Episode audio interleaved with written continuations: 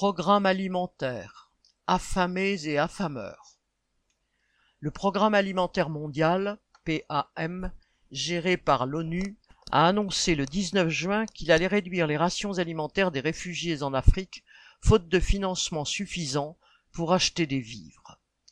Ces restrictions frappent déjà l'Afrique de l'Est, Éthiopie, Kenya, Soudan du Sud, où les rations ont été réduites de 50%, ainsi que le Sahel, Burkina Faso, Tchad, Cameroun, Mali, Mauritanie, Niger. Elles vont s'étendre à l'Angola, au Mozambique, au Congo et au Zimbabwe. Deux raisons immédiates s'additionnent pour créer cette situation dramatique.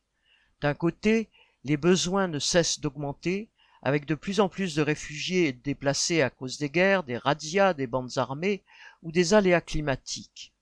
Ainsi, une grave sécheresse persiste sur la corne de l'Afrique ce qui, selon le PAM, pourrait faire passer de 14 à 20 millions le nombre de personnes souffrant de la faim dans cette région.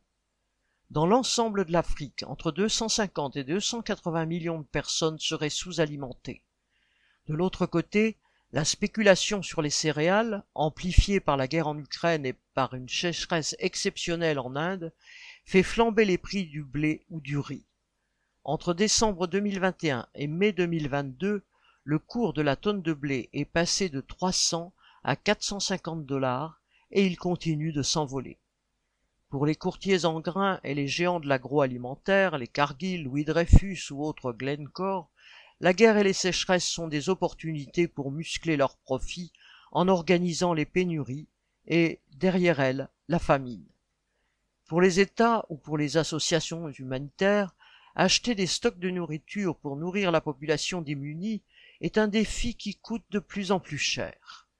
Pour autant, les sommes nécessaires pour faire face aux besoins immédiats ne sont pas si faramineuses. Pour éviter la famine au Soudan du Sud, où deux habitants sur trois ont recours à l'aide alimentaire, le PAM aurait besoin de 426 millions de dollars pour les six prochains mois.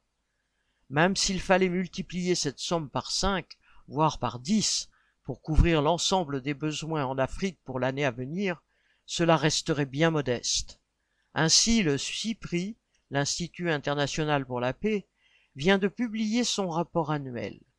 En 2021, plus de 2000 milliards de dollars ont été consacrés aux dépenses d'armement dans le monde. En comparaison, les besoins du PAM sont une goutte d'eau. Entre nourrir la population de la planète ou accumuler les moyens pour la faire s'entretuer, les dirigeants du monde capitaliste ont fait leur choix. Xavier Lachaud